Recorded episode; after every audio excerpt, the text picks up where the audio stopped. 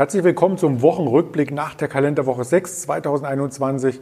Die erste Februarwoche ist vorbei an der Börse und ich darf Sie dazu recht herzlich begrüßen als Andreas Bernstein von Traders Media GmbH zusammen wieder mit dem Henry, den ich aber erst später dazu hole, denn Zuvor schauen wir wie gewohnt auf die Woche, die noch nicht ganz vorbei ist. Wir zeichnen das Gespräch entsprechend auf, aber wir sehen schon jetzt vorrangig grüne Zeichen. Der Nifty 50 ist quasi der Outperformer der Woche bisher und der DAX lässt sich nicht lumpen. Er hat fast drei Prozent Performance hier in den ersten vier Handelstagen aufs Parkett gelegt und die 14.000 Punkte wieder zurückerobert. Ähnlich stabil scheinen die US-Börsen der Dow Jones an der 31.000 der Nasdaq wieder auf Rekordniveau. Auch der marktbreite US S&P 500 Index war sehr, sehr stark. Also insgesamt eine sehr, sehr stabile Woche. Und weil es Nachfragen gab in der Vorwoche natürlich zu dem kostenfreien digitalen Heft von Traders zur Probeausgabe auch in dieser Woche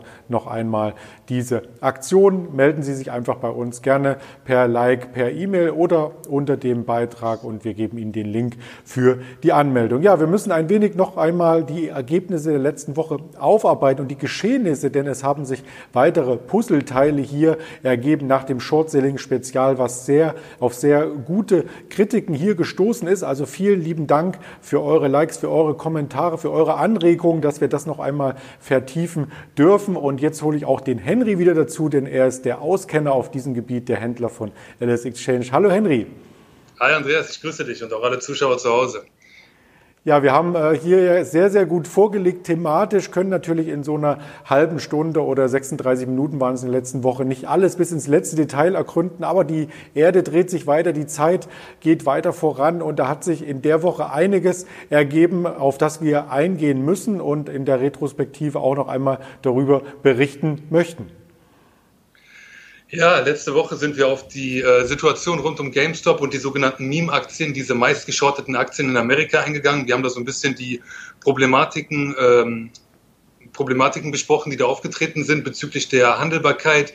Wir haben da so besprochen, was ist eine Volatilitätsunterbrechung, wie kommt es dazu, was ist eine Handelsaussetzung, warum folgen wir in Deutschland und natürlich auch diesen potenziellen Kaufstopp, den es da bei Robinhood gab, der wurde hier thematisiert. Ja, das war im letzten Endes ja auch deine Vermutung, dass das äh, ein potenzieller Kaufstopp war. Deswegen auch die Folie, das hat sich als richtig erwiesen, oder? Ja, wir sind da so ein bisschen auf die Hintergründe eingegangen und ich hatte da die Vermutung, also es hat sich so ein bisschen rauskristallisiert, dass es vermutlich in der Abwicklung liegt, sprich, dass äh, Robin Hood muss ja für jeden gemachten Trade irgendwo bei einem äh, Abwicklungshaus, bei seinem Clearinghouse Geld hinterlegen, diese Sicherheitsleistung. Und dass es da einfach aufgrund dieses immensen Anstiegs der Handelsvolumina zu Problemen kam, hat dann im Endeffekt dann wohl für diesen Kaufstopp gesorgt. Also ja, da hatten wir den richtigen Riecher. Und äh, mittlerweile gibt's da ja auch in Deutschland zahlreiche Berichte in den Medien. Also die Themen sind, glaube ich, abgearbeitet. Ich, ich glaube, das ist durch, aber es war definitiv interessant, letzte Woche darüber so ein bisschen zu spekulieren. Und jetzt liegt halt, liegen halt die Karten auf dem Tisch. Jetzt hast du natürlich all diejenigen heiß gemacht, die letzte Woche nicht dabei waren und das Format nicht gesehen haben. Für die noch einmal der Hinweis, das Ganze kann man auch im Nachgang noch einmal bei YouTube sich anschauen, bei Twitter, Instagram, Facebook sowieso oder als Hörvariante, wenn man das einfach nur auf dem Ohr genießen möchte, stehen die Kanäle Spotify, Deezer und Apple Podcasts zur Verfügung. Ja, spannend im Nachgang ist natürlich, was hatte das für Auswirkungen? Wie haben sich die einzelnen Aktien hier entwickelt und was ist das Learning daraus? Da wurde das Wort äh, Schneeballsystem immer mal wieder in den Raum geworfen und der Schneeball hat äh, sozusagen den Hedgefonds getroffen, den Bären, ähm, wenn man in Finanzdeutsch das Ganze erklären möchte. Ähm, drängt sich die Frage nach dem Schneeballsystem auf, war es denn ein solches in deinen Augen? Ah, ich glaube, wir sollten erstmal thematisieren, was genau ein Schneeballsystem ist. Also im, im Großen und Ganzen heißt das übersetzt, man kauft etwas, als erster in diesem Schneeballsystem, bei dem man darauf spekuliert, dass man andere davon überzeugt, dass man es halt, dass es halt werthaltig ist, ob es das ist oder nicht, das ist vollkommen irrelevant für diesen Sachverhalt. Und dann spekuliert man halt darauf, dass man später zu einem äh, späteren Zeitpunkt halt durch diesen Effekt der Masse halt zu höheren Preisen loswerden kann. Man nennt das auch Ponzi-Schema, das ist nach so einem italienischen Einwanderer benannt, der in den USA um 1920 herum da genau so ein Schema aufgebaut hat und wenn man sich da mal anguckt, was genau er gemacht hat, dann versteht man auch, glaube ich, die Zusammenhänge, warum das hier in den Raum geworfen wird. Denn dieser Herr ist halt hingegangen Und er hat gesagt, okay, es gibt da solche, solche Abwicklungsmarken von der Post, das ist was total Lapidares gewesen. Und er hat Leute davon überzeugt, dass wenn sie ihm das Kapital anvertrauen, er nach einem Monat ihnen 50 Prozent an Rendite verspricht. Und wenn sie nach zwei Monaten ihr Kapital nicht verdoppelt haben, dann kriegen sie es so gesehen zurück, definitiv verdoppelt mit seiner Garantie. Das heißt, die Leute konnten nicht verlieren. Und so ein bisschen danach, also ich, ich will das jetzt nicht wertend sagen, aber danach klingt diese ganze, es hat ja angefangen mit, mit Reddit, da wurde das wohl angeblich losgetreten, man hat in diese Aktien investiert, es gab die Chance auf Shortseller, die, die sich eindecken müssen, die so einen Short Squeeze auslösen und dieses ganze Produkt, das äh, maßt so ein bisschen an, in diese Richtung so gesehen strukturiert worden zu sein, wobei es da noch einen Unterschied gibt. Beim Ponzi-Schema sagt man, okay, der ähm, Initiator dieses Schemas ist bekannt. Bei dem Schneeballsystem ist er das eben nicht. Beim Ponzi-Schema kann das egal welche Ware sein, beim Schneeballsystem auch. Nur hier kauft man die Ware halt selber. Das heißt, es, es hat so ein bisschen Nuancen davon, aber ich will das jetzt nicht werten. Das könnte man auch mit einem Pyramidensystem äh, vergleichen oder gab es da nochmal eine Abgrenzung? Nee, das ist de facto das Gleiche. Also ob Schneeballsystem, Pyramidensystem, es fängt oben an, es geht nach unten, man wird die Ware im Idealfall teurer los. Wenn man Initiator ist oder früh dabei ist und äh, die Letzten sind so gesehen die, die dann auf den Verlusten sitzen bleiben, wenn dieses System so gesehen nicht mehr funktioniert und keiner mehr da ist, der diese Ware, die meist keinen oder nur einen geringen inneren Wert hat, so gesehen mehr abnehmen will und die Preise dann wieder in den Keller rauschen. Dann fällt so eine Pyramide in sich zusammen, wenn die Zwischensteine letzten Endes fehlen oder wenn unten nichts aufgebaut wird. Also bei den Pharaonen saßen ja die Konstrukteure in der Pyramide und wurden mit begraben. Ähm, die Frage ist natürlich, ob das hier auch der Fall war. Da kommen wir später noch einmal drauf zu sprechen. Äh, vielleicht das Ganze etwas ausführlicher gestreut. Da gibt es ja verschiedene Stufen, wie so etwas abläuft. Ja, also generell, man braucht halt ein Objekt der Begierde. Man braucht eine Ware, bei der man so gesehen hingehen kann und sagen kann, okay, das ist meine Ware und diese Ware ist viel wert, beziehungsweise sie wird noch viel mehr wert sein. Das ist eine Grundvoraussetzung, die braucht man für jedes System. Und ähm, das soll jetzt hier nicht eine Anleitung sein, wie man das zu Hause nachbaut, aber um diese Schlüsse zu ziehen, wie wir zu GameStop kommen oder warum dieses Schneeballsystem so gesehen durch die Medien geht, warum das von Leuten als solches bezeichnet ist, das wird dadurch leichter verständlicher. Ähm, als zweites braucht man natürlich ein Narrativ, das heißt eine Geschichte. Man muss, man muss es natürlich gut verkaufen können. Sprich, man sagt, bei GameStop war ja ganz einfach die Geschichte, wir kaufen etwas, das sehr starke, sehr hohe Leerverkaufsquoten aufweist. Und wenn diese Leerverkäufer dann in Bedrängnis kommen, kaufen sie uns das wieder zu viel höheren Preisen ab. Uns im Sinne von denjenigen, die da mitgemacht haben. Ich nehme mich jetzt da raus. Ähm, plus, hier kam natürlich noch ein bisschen dieser psychologische Aspekt mit rein. Das heißt, man sagt nicht nur, hey, wir können da Gewinne machen, sondern wir können auch gegen die, so gesehen, die, das Feindbild dieser Hedgefonds, dieser großen Geldgeber, können wir endlich mal zurückschlagen, können wir etwas ausrichten, können wir uns ähm, Gehör verschaffen. Und auch wenn es nicht funktioniert im Endeffekt, dann waren wir wenigstens dabei und das ist auch so ein bisschen halt dieses, diese Geschichte, die hier mit reinspielt. Ähm, das dritte ist dann so gesehen eine einsetzende Verselbstständigung. Das heißt, es muss dann natürlich losgehen und man muss auch sagen, wenn es dann Bewegung aufnimmt, dann ähm, verselbstständigt sich es und das ist auch notwendig für diese Systeme, weil wenn es das nicht tut, dann stoppt es viel zu früh und dann hat es so gesehen keinen Effekt und der Initiator verdient daran nichts, wer auch immer das im Endeffekt ist. Ähm, jetzt eigentlich der interessanteste Punkt. Dieses Thema desjenigen, der damit angefangen hat. Denn während ganz klar von den Medien und von allen anderen eigentlich gesagt wird, hey, das hat doch in diesen Reddit-Foren begonnen. Da war doch der Erste, der gesagt hat, was ist mit der GameStop, sollen wir nicht, machen wir nicht, sollten wir nicht oder könnten wir nicht diese, diese Aktie durch spekulative Käufe in die Höhe treiben. Das mag auch stimmen, aber hier kommt der letzte Aspekt, der so gesehen meines Erachtens die Vergleichbarkeit mit einem Schneeballsystem oder Pyramidensystem so gesehen äh, begründet, weil wer genau ist das denn, der da den ersten Post gemacht hat? Und für wen genau arbeitet er denn? Wer genau steckt denn da genau hinter? Und äh, wer war dann derjenige, der gesagt hat, hey, das ist eine geniale Idee, ich springe darauf auf? Und ähm, wie hat sich das verselbstständigt im Rahmen von Wann sind die Medien darauf gekommen? Und, und, und. Also es sind so viele Fragen und man sagt eigentlich, hey, ganz klar, das basiert auf Reddit, auf Wall Street Bets. Aber für meine Verhältnisse, also für, für mein Denken, ist das etwas, was man so gesehen nicht hundertprozentig klar sagen kann, weil wer oder was sind diese, sind diese Gruppen, wie anonym sind sie, wie nachvollziehbar ist da, wer mit wem das Ganze dann in die Höhe getrieben hat. Deswegen die Vergleichbarkeit finde ich berechtigt. Ob es eins ist, diese Frage muss halt jeder für sich selber beantworten.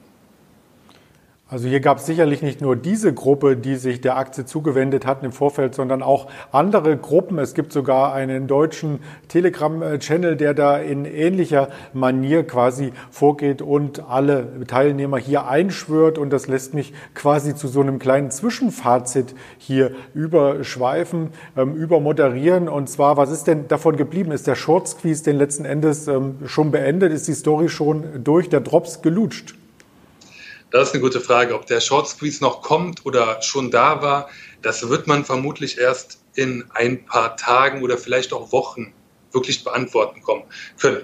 Aber de facto ist die Story, die so noch durch äh, Reddit geht oder durch die, diese Telegram-Foren geht, so wie ich das gelesen habe, dass der Short Squeeze noch kommen muss. Weil es wird einfach gesagt, belegt, also Belege dafür kann man ja fast nicht finden, dass so gesehen diese Hedgefonds sich noch im Februar eindecken müssen dass äh, der erste Anstieg nur, nur ein Tropfen auf den heißen Stein war und wenn es dann wirklich mal losgeht und dann so ein Fonds liquidiert wird, dann können noch die 1000 Euro kommen. Also für viele User ist diese Story de facto noch intakt. Hier wurde ja auch darauf äh, spekuliert, dass es letzten Endes, wenn alle aus äh, diesen Foren oder aus der Gemeinschaft ihre Aktien halten und nicht verkaufen, gar keine Verkäufer mehr am Markt gibt und wenn letzten Endes ähm, der Fonds eindecken muss, und das muss er ja irgendwann, wenn er leer verkauft hat, dann muss er zu ungeheuer teuren Kursen zurückkaufen am Markt. Und wenn es nichts gibt, ähm, ja, dann ist er letzten Endes Insolvenz. Ähm, der betroffene Fonds musste ja auch schon etwas Kapital nachschießen, hat sich von einem anderen Hedgefonds Geld dafür borgen müssen. Und in den Foren wird immer von den Diamond Hands gesprochen. Auch das kann man äh, ellenlang nachlesen von den Diamanthänden, die quasi so kräftig sind, dass sie keine der Stücke hergeben. Aber nun haben doch einige ihre Stücke hergegeben, wie man am Kursverlauf sehen kann. Und da wollen wir konkret die drei Aktien, um die es ging, aus der letzten Sendung noch einmal durchsprechen und beginnen mit der GameStop. Ja, wir sehen hier den Chartverlauf. Also wir haben uns vom Hoch bei über 400 Euro mittlerweile bei um die 80 Euro, beziehungsweise jetzt gerade während wir die Sendung aufnehmen, sind wir glaube ich sogar noch tiefer bei 60 Euro oder, oder vielleicht 50 eingefunden. Also es spricht ein bisschen dafür, dass die Luft wirklich entwichen ist. Das sieht man hier im Chart. Dafür muss ich kein, kein Hellseher sein. Jetzt ähm, finde ich noch den Aspekt recht bedeutend, den man vielleicht noch einführen müsste oder mit anführen könnte.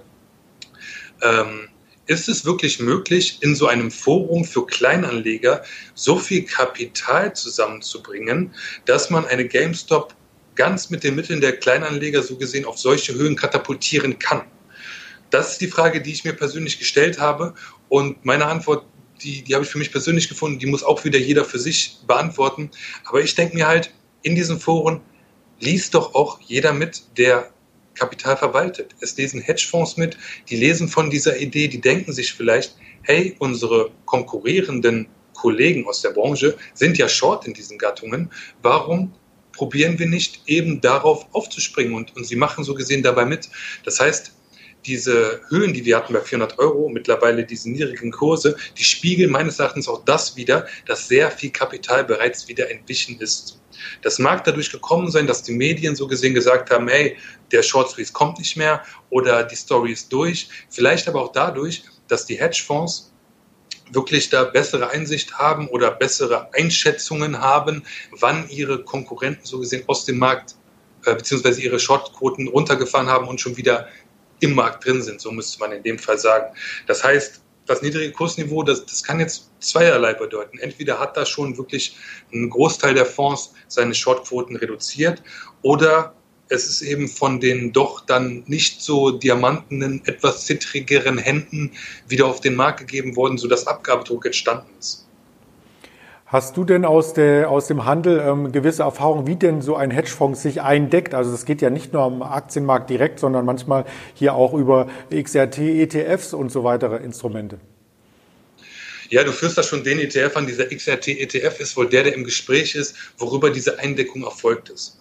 Für mein Verständnis heißt der Kauf einer Aktie, ob von einem ETF oder wo auch immer, immer, ich muss einen Preis dafür bezahlen und wer auch immer diese Aktie hält, der wird sie ja nicht für weniger hergeben, als sie ihm de facto wert ist. Das heißt, für mich ist so ein bisschen egal, woher auch immer diese Stücke kommen, der Preis musste bezahlt werden. Und wenn dann nicht, also das ist so diese, dieses andere Narrativ, was da durch die Foren geht, wenn da nicht irgendeine Form von, Form von ähm, High-Frequency-Trading passiert ist, wodurch man Preise auf künstliche Niveaus nach unten gebracht hat. Das ist das, was sich erzählt wird in diesen Foren, was ich natürlich nicht weder belegen kann, noch irgendwie aus der, aus der Tätigkeit so kenne. Ähm, dann heißt es einfach, egal woher die Stücke kamen, es wurde am freien Markt dafür ein Preis bezahlt und der ist aktuell einfach niedriger als noch vor einer Woche und das sogar drastisch. Man sah ja auch im Hochfrequenzhandel, dass äh, teilweise stundenlang dieselben Stückzahlen durchgehandelt wurden. Da waren immer die 145 Stück hier in der Time- und Sales-Liste zu sehen auf verschiedensten Systemen. Und die äh, Börse vor acht auf ARD quasi hat von Teenagern oder wie hat sie es äh, ganz genau gesagt, ich möchte das äh, mal zitieren, Internet-Kids gesprochen. Aber es waren ja nun doch ein paar mehr am Markt als nur die Internet-Kids, wenn man sich das Volumen anschaut, oder? Also ich persönlich habe diese 145 jetzt nicht so wahrgenommen, aber ich, ich meine, ich kann mir vorstellen, es, wobei wenn es immer genau die gleiche Zahl ist, dann, dann ist das, das klingt irgendwie komisch, das klingt für mich nicht realistisch, muss ich ganz ehrlich sagen. Also war das wirklich so?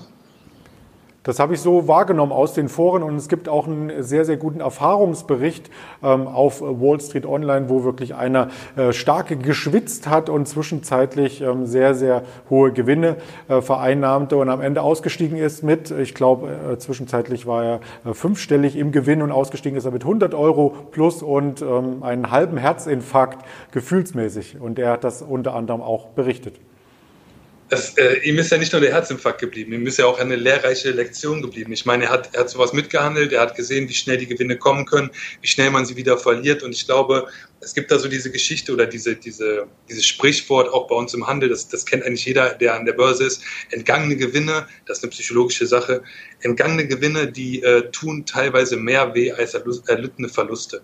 Das heißt, ich denke, dass er diese Gewinne nicht realisiert hat. Das, das wird schmerzen, aber ich meine, er war dabei, er hat es gehandelt, er hätte früher verkaufen können.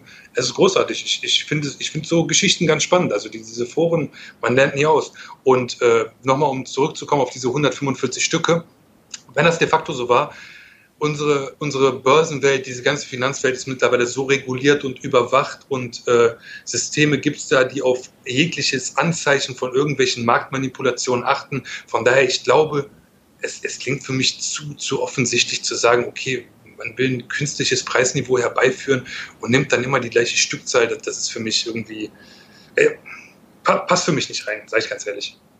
Ja, wir berichten ja nur darüber, wir müssen auch nicht alles erklären äh, können. Also da gibt es sicherlich noch einige Fragezeichen. Vielleicht irgendwann einen Film darüber, das äh, wäre doch äh, ganz, ganz spannend. Ja, lass uns von den drei Werten auch die anderen beiden kurz mit ansprechen. Neben GameStop war ja BlackBerry hier auf alle Fälle auch im Fokus und der Aktienverlauf und das Volumen sieht ähnlich aus. Ja, BlackBerry war im Hoch bei 22 Euro. Wir finden uns mittlerweile bei unter 10 Euro ein. Also es ist einfach, die, die Luft entweicht hier und man besinnt sich jetzt darauf, dass dieses Unternehmen eigentlich nicht so profitabel ist und dass die Story halt schon zu Ende sein könnte, spricht halt dafür, dass man hier mehr Risiko einpreisen muss und halt weniger für so eine Aktie bezahlt. Also es ist ganz klar, wer jetzt noch da rein investiert, der, der glaubt entweder, es kommt noch, oder der hat einfach schon gesagt, es ist mir, es ist mir egal, was mit meinem Geld passiert in, in, dieser Hinsicht. Es ist vielleicht nur ein kleiner Betrag und ich möchte einfach dabei sein. Weil de facto war es schon vor der Idee des Short Squeeze kein sinnvolles Investment auf diesem Niveau, würde ich mal sagen, wenn man nur die Fundamentaldaten heranzieht. Und das wird es auch nicht, ob bei 20 Euro oder bei 10 Euro. Selbiges kann man dann für AMC Entertainment unterstellen, oder? AMC finde ich ganz spannend. Also die sind ja, die sind ja gefühlt, die, die sind ja noch volatiler teilweise als GameStop gewesen. Da ging es ja teilweise 150 Prozent an einem Tag hoch und dann wieder 80 Prozent oder 100 Prozent runter. Und das ist ja auch die Aktie, wo dieser, wo dieser, wo dieser Kollege aus Amerika da diese, diese über 750.000 Euro verloren hat. Also hier war die Hoffnung ja ganz groß und der Fall ebenso tief. Also ich sage das jetzt keineswegs spöttisch oder irgendwie dafür, dass es in der Zukunft nicht wieder hochgehen kann man, man sieht es einfach im Chartverlauf. Also es hat hier sicherlich Gewinner und Verlierer gegeben und wer jetzt noch dabei ist, der, wie gesagt, der glaubt an die Story oder der sagt vielleicht, ja, äh, ich, ich, will dabei sein. Also ich, ich, ich, wiederhole mich, weil es sind, es ist wirklich bei GameStop, AMC, BlackBerry, diese ganzen Werte, es ist die gleiche Story und sie sind aus dem gleichen Grund so gesehen gestiegen in den letzten Wochen. Die gleiche Story findet man dann natürlich auch bei anderen Werten wieder. Also es ging tatsächlich nicht nur um diese einzelnen Aktien oder noch eine Handvoll mehr Aktien. Da zählt sicherlich noch eine TAAT dazu oder eine Nokia, die sich ebenfalls äh, wieder stark beruhigt haben und auf dem ursprünglichen Niveau eingefunden. Und ob die Short, ob der Short Squeeze weitergeht bei den einzelnen Aktien, werden wir weiter berichten. Aber wir können auch sehr gerne über Märkte berichten, die einen ähnlichen Verlauf haben und die weitaus größer sind als Einzelmärkte oder einzelne Aktien. Das ist zum Beispiel der Silberpreis, der hatte ja auch eine Berg- und nun wieder Talfahrt hinter sich.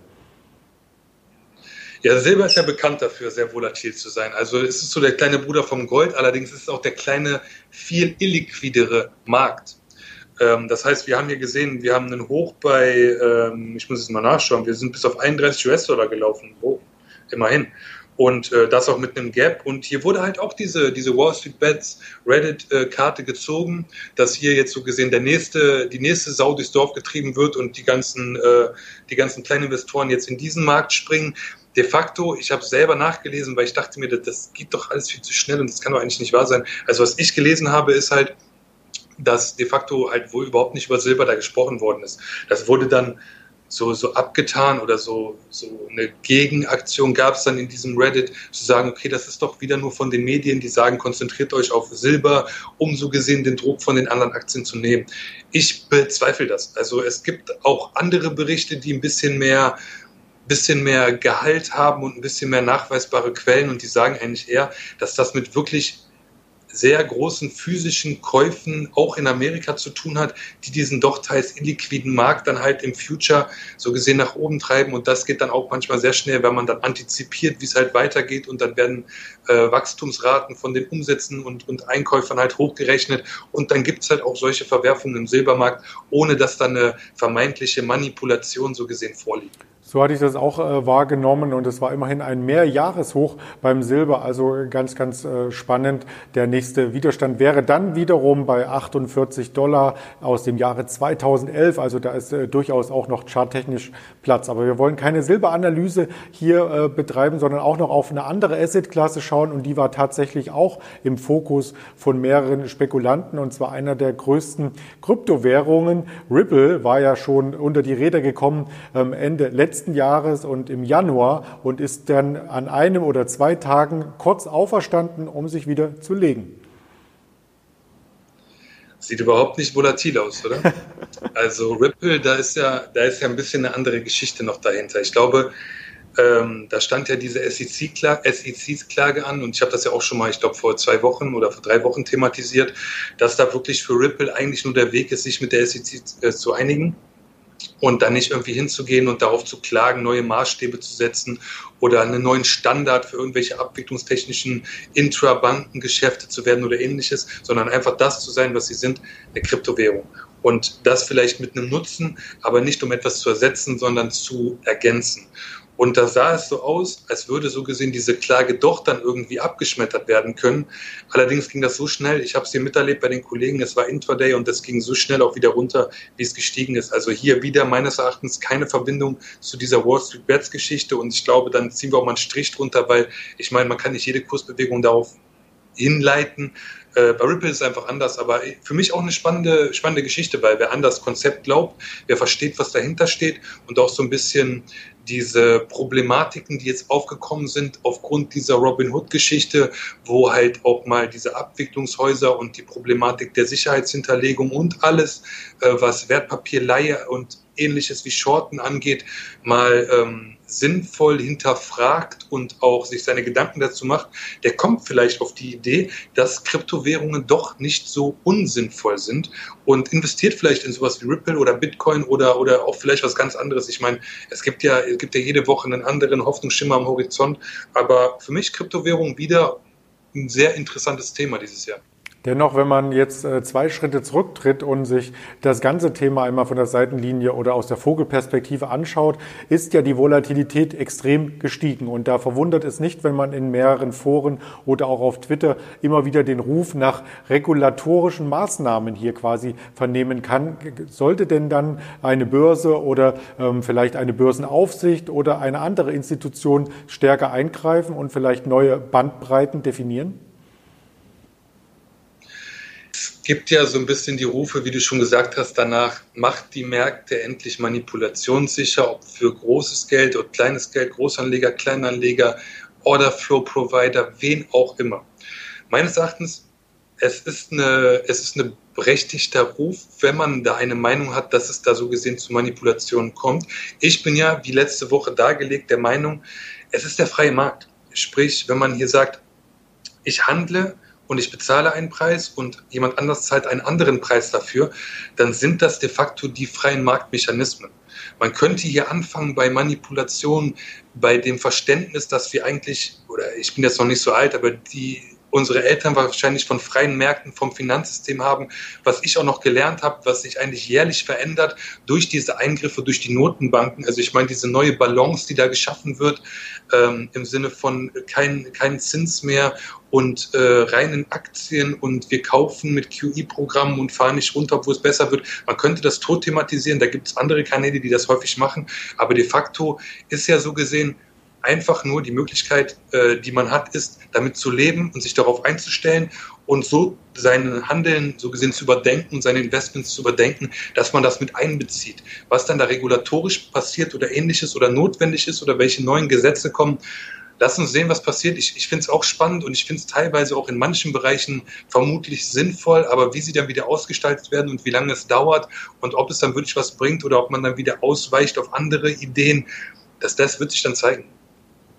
Eine Idee ist ja zum Beispiel diese ganze ESG-Bewegung, also diese nachhaltige Kapitalanlage, wo es schon sehr, sehr viele äh, Fonds gibt und auch Indizes, ähm, wo dann explizit dann wirklich nur diese Unternehmen enthalten sind oder in diese Unternehmen investiert wird, äh, die den ESG-Richtlinien entsprechen. Wäre das schon mal ein richtiger Schritt in die Zukunft? Ich finde solche Bewegungen prinzipiell gut, weil man als Anleger so gesehen ganz klar sieht, okay, worin investiere ich, was habe ich hier für ein Produkt und möchte ich so gesehen auf soziale und äh, umwelttechnische Aspekte Rücksicht nehmen oder geht es mir nur um den puren ähm, Kapitalismus und ich möchte hier das Maximum an Ertrag rausholen oder kann ich vielleicht beides kombinieren? Ob man dann da ein Preisschild dranhängen muss mit ESG und ähm, dem Anleger so gesehen das dann plakativ verkaufen muss und dann der Anleger wieder nicht weiß, was genau steht dahinter. Da habe ich eine eigene Meinung zu. Ich finde es halt generell gut, wenn Anleger hingehen und wirklich eigenverantwortlich ihre Entscheidung treffen. Und wenn das beinhaltet, dass man eben auf solche Aspekte Rücksicht nehmen will, finde ich das auch sehr gut. Vielleicht ist ja auch da drin gerade begründet, dass zum Beispiel diese sogenannten Neo-Broker in Deutschland oder in Asien, auch vor allen Dingen mit Robinhood in Amerika natürlich als Vorreiter, so ähm, starken Kundenzuwachs, was die Depoteröffnung und das Ordervolumen angeht, halt haben. Weil der Anleger sagt hier, okay, ich möchte ein Produkt, das einfach für mich ist, aber das ich auch so gesehen verstehe, wo keine Risiken dahinter stehen, wo keine ethisch verwerflichen Praktiken äh, vollzogen werden und ähnliches. Und dass das jetzt so gesehen bei Robin Hood zum Beispiel ähm, durch die Medien oder durch wen auch immer da äh, propagiert wird, dass dem nicht der Fall ist und dass da doch so gesehen eine Verbindung mit dem etablierten Finanzsystem besteht durch irgendwelche potenziellen Verkäufe von Orderflow oder ähnlichem. Ich stecke da nicht komplett drin, aber das ist ja das, was so gesehen ähm, so gesehen angeklagt wird. Das spricht vielleicht auch dafür, dass da dann vielleicht auch Nutzer direkt wieder eine Alternative suchen. Deswegen finde ich das schön, dass wir da in Deutschland so gesehen ein anderes System haben. Hier ist das de facto nicht so. Hier ist es, glaube ich, auch gar nicht erlaubt. Meines Wissens nach, ich, ich stecke nicht in der Regulatorik. Aber ähm, so gesehen, ja, der, der, der, ah, da habe ich das erste Mal gesagt, glaube ich, achtet mal drauf. Ähm, der Anleger kann halt frei entscheiden und er kann aufgrund dessen halt wählen, wo legt er sein Geld an und bei wem möchte er sein Geld verwalten werden. Ich finde es eine tolle Entwicklung in jedem Bereich. Jetzt hätte ich eigentlich einen Schnaps trinken müssen, oder Henry? ja, ich, ich habe mich nicht mehr darauf konzentriert. Ich habe mir einfach nur gesagt, okay, heute gibt es keinen so gesehen. Und jetzt bitte den zweiten trinken. Ja? Okay, gleich wieder rübergeblendet. Alles super. Das ist äh, quasi ein Insider. Wer das letzte Video gesehen hat, äh, der wird's verstehen. Ja, vielleicht dann noch einen Schritt zurücktretend, wenn es dann solche Trends und auch Produkte gibt, die beispielsweise ESG, das ESG-Siegel haben ähm, und alle nutzen dann das, dann kann das doch auch wieder zu einer Blasenbildung führen, oder? Definitiv. Also ähm, in, in, so gesehen, eine Blase kann es überall geben, aber ist es dann eine Blase oder ist es nur eine vorübergehende Überbewertung? Man sieht es ja jetzt zum Beispiel auch, dass diese, also es gibt ja so gesehen Indizes wie den DAX und es gibt ja auch den MDAX und es gibt ja auch den SDAX. Wer da den Unterschied nicht kennt, der DAX ist der deutsche Aktienindex für die großen größten börsennotierten Unternehmen, der MDAX für die so gesehen danach folgenden und der SDAX dann wieder für die noch kleineren Unternehmen. Das sind teilweise illiquidere Aktien oder ähnliches. Und so etwas gibt es so gesehen weltweit. Das gibt es in Amerika, das gibt es in Asien, das gibt es aus jedem Land. Und man sieht bei diesen Indizes, wenn man sich das einfach mal anschaut, dass die Umsätze in diesen Indizes, also sei es über ETFs oder über Aktien, halt über, wirklich weit über dem langjährigen Durchschnitt stehen. Das heißt, ähm, nochmal zur Blasenbildung. Es ist natürlich leichter, eine Blase oder eine Überbewertung oder eine starke Kursschwankung zu erzeugen bei einem nicht so illiquiden Titel. Und ob das jetzt der Versuch ist, solche Blasen zu bilden weltweit oder einfach nur das Umdenken von Investoren, die sehen, okay, hey, in diesem Small Cap Bereich kann man ja hohe Renditen erzielen und vielleicht sind die Unternehmen ja sogar noch leichter zu verstehen als eine komplizierter, weltweit diversifizierter ähm, konglomeratisches Unternehmen oder ähnliches. Das heißt, ob es eine Blase ist oder nicht, will ich nicht sagen, aber man sollte schon ein bisschen Auge darauf haben, wo jetzt gerade rein investiert wird und wie liquide diese Titel sind. Ja, Liquidität ist auch ein Thema für die großen äh, Fondsmanager, für die großen Pensionskassen, vor allem in den USA. Die sitzen ja nun nicht gerade auf Cash, sondern die haben eine sehr, sehr hohe Investitionsquote. Das spricht eigentlich auch dafür, ähm, dass der Markt schon mit Kapital ziemlich äh, vollgepumpt ist. Ja, ähm, ich habe diese, diese Grafik auch gesehen. Also die Cash-Quoten sind äh, wieder mal historisch niedrig aktuell und die Investitionsquoten natürlich äh, umgekehrt wirklich sehr hoch. Das heißt, sowohl Pensionskassen als auch normale Fonds, Hedgefonds und ähnliches, sie sind halt schon sehr stark investiert im Markt und wenn dann so gesehen eine kleine Unabwägbarkeit kommt, so wie in den letzten Wochen so gesehen diese GameStop, Wall Street Bets, Meme-Aktiengeschichte nenne ich jetzt jetzt mal, dann spiegelt sich das zum Beispiel in den Put-Optionen. Das sind Optionen auf fallende Kurse, wo man an fallenden Kursen so gesehen profitiert dann sieht man, dass die Aufschläge auf diese Put-Optionen auch so teuer waren in der letzten Woche, wie zum Beispiel seit einem Jahr, seit März 2020 während der Corona-Krise mit diesem Hochdown der Lockdowns nicht mehr. Das spricht auch dafür, dass wirklich kleine Verwerfungen, sowas wie ein Hedgefonds, der, es ist keine kleine Verwerfung, aber es ist etwas, wo man sagt, hey, das ging dann doch relativ schnell, dass so etwas dann schon den Markt so nervös machen kann, dass Absicherung gegen Risiken halt sehr teuer wird und dann, man, ich meine, jeder, der den DAX handelt, hat es gesehen und dann halt auch sowas wie der Aktienindiz, äh, der DAX halt ähm, teilweise dann mal eben 700 oder 650 oder was im Tief war, Punkte abgibt und das innerhalb von einer Woche. Das heißt, zusammenfassend ähm, kann sich sowas jederzeit wiederholen, oder? Ich, ich wiederhole es immer, es ist der freie Markt, natürlich. Wenn Risiken aufkommen, dann muss man so gesehen diese einpreisen, dann verkaufen Leute Aktien, dann sind Leute bereit, nur weniger für Aktien zu bezahlen oder für welche Finanzinstrumente man da auch immer nimmt, die risikoabhängig sind. Und dann kann sich sowas wiederholen, natürlich. Aber es kann auch genauso gut in die andere Richtung weitergehen, weil man sagt ja immer so schön, wie lange ist eine Blase eine Blase oder wann ist eine Blase eine Blase. Sowas kann halt lange Bestand haben. Das ist auf alle Fälle äh, richtig und wir werden auch noch lange Bestand mit diesem Format haben. Das darf ich zum Ende auch gerne noch einmal einblenden, wo man uns sieht oder wo man das Format letzten Endes sieht. Und ähm, wir würden uns natürlich sehr freuen, wenn es hier entsprechend ein Like, einen Daumen gibt, einen Kommentar oder vielleicht auch eine Anregung, was nächste Woche nochmal im Detail besprochen werden darf. Ganz lieben Dank an dich, Henry, und schon einmal vorab ein schönes Wochenende. Danke, das wünsche ich dir auch und allen Zuhörern. Wir sehen uns wahrscheinlich nächste Woche nochmal wieder und ja, ich hoffe, es hat euch gefallen und äh, kommentiert. So gesehen fand ich es total cool. In diesem Sinne, schönes Wochenende auch von meiner Seite. Bleiben Sie gesund und erfolgreich. Ihr Andreas Bernstein von Traders Media GmbH zusammen mit der LS Exchange.